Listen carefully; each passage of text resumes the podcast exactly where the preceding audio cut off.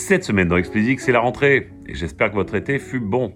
Les vacances sont derrière nous, la saison des festivals aussi, et c'est précisément de live dont je vais vous parler aujourd'hui. Media a sorti en juillet une étude sur l'état du live dans laquelle il s'intéresse entre autres aux particularités du rap en la matière. Alors commençons par rappeler que par essence le rap est une musique issue du live, puisqu'elle est apparue il y a une cinquantaine d'années dans des blocs parties dans le Bronx. Longtemps considéré comme une contre-culture, le hip-hop, dont le rap est une des disciplines, est devenu la musique la plus écoutée. À lui seul, il pèse pour 25% des streams réalisés sur Spotify et les trois quarts des utilisateurs de la plateforme en ont écouté l'année dernière. Vous en conviendrez, on ne peut plus vraiment parler de contre-culture. Toutefois, l'étude de médias vient nuancer cette hégémonie quand il s'agit de scène. Tout d'abord en mettant en avant que les plus grosses tournées de ces dernières années ne sont pas celles des rappeurs. Elles sont le fait de pop stars comme Harry Styles ou Ed Sheeran, de groupes légendaires comme les Red Hot ou les Guns N' Roses, ou encore de stars montantes, très montantes même, du reggaeton comme Bad Bunny. Tous ces artistes ont dominé Kendrick Lamar, qui, toujours selon l'étude, a été la plus grosse tournée rap globale. On pourrait conclure que les fans de rap sont moins portés sur le live et passer à autre chose. Un point pourtant me semble important ici et l'étude ne s'y intéresse pas. Alors si le rap ne domine pas d'un point de vue global, c'est à cause des spécificités de ses fans, bien entendu, et nous allons y revenir juste après. Mais c'est aussi parce que le rap est par définition une musique locale, puisqu'il s'agit avant tout d'exprimer des opinions, de revendiquer. La majorité des écoutes se fera dans la langue du pays, ce qui est nettement moins vrai euh, pour la pop ou le rock par exemple. En France par exemple, les stars de rap sont francophones, chantent en français, à un public lui-même francophone, pardon, qui comprend la langue. Et ce sera la même chose sur les territoires qui parlent anglais, allemand, italien, etc. Alors bien entendu, il y a des stars globales de rap, hein, et il y en a toujours eu. Mais les Kendrick Lamar ou les Travis Scott ne dominent pas comme les Dre, Snoop ou encore Eminem il y a une vingtaine d'années.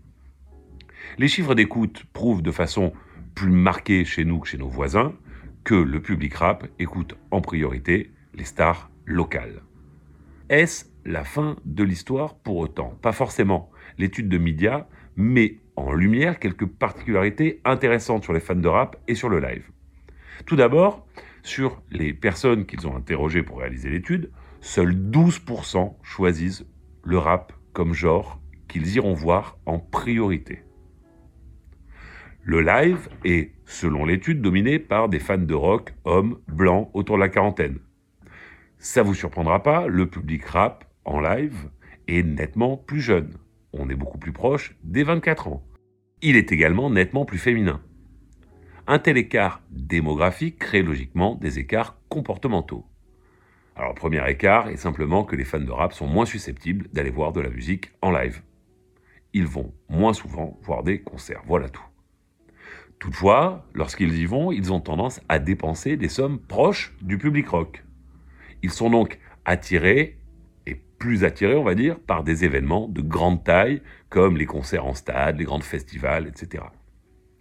Le public rock est amené à vieillir et le public majoritaire du live dans les prochaines années aura de plus en plus les caractéristiques du public rap, d'où l'intérêt qu'il y a de s'y intéresser, au-delà des particularités intrinsèques. Pour les artistes, cela pourrait vouloir dire que les carrières se construiront beaucoup moins sur la route, qu'en ligne. Le fait qu'il y ait une plus grande part de public féminin pourrait également être une opportunité pour des rappeuses.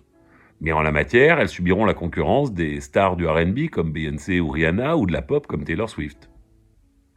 Le défi pour le rap, si on devait résumer, est d'arriver à attirer le public à des concerts d'artistes de plus petite taille, à arriver à convaincre les fans de se déplacer avant que l'artiste ne soit devenu une star il sera intéressant de suivre comment les choses évoluent, car j'en suis persuadé, elles évoluent très vite. Prenez le festival Les Ardentes par exemple. Il revendique le titre de plus grand festival hip-hop au monde, et il propose une programmation francophone et anglophone, réunissant les plus grands noms des deux scènes. Et j'ai été cette. Et devant l'énorme succès de cette formule, je ne peux pas m'empêcher de penser que le rap en live évolue à toute vitesse, que la photographie que je vous en ai faite est amenée à évoluer et qu'il a de très très beaux jours devant lui. Allez, c'est tout pour cet épisode de reprise. Comme d'habitude, si vous ne l'avez pas encore fait, abonnez-vous à la newsletter, le lien est en description. Pour me soutenir, mettez-moi 5 étoiles sur Apple et abonnez-vous quelle que soit la plateforme. Allez, bon week-end à tous et à la semaine prochaine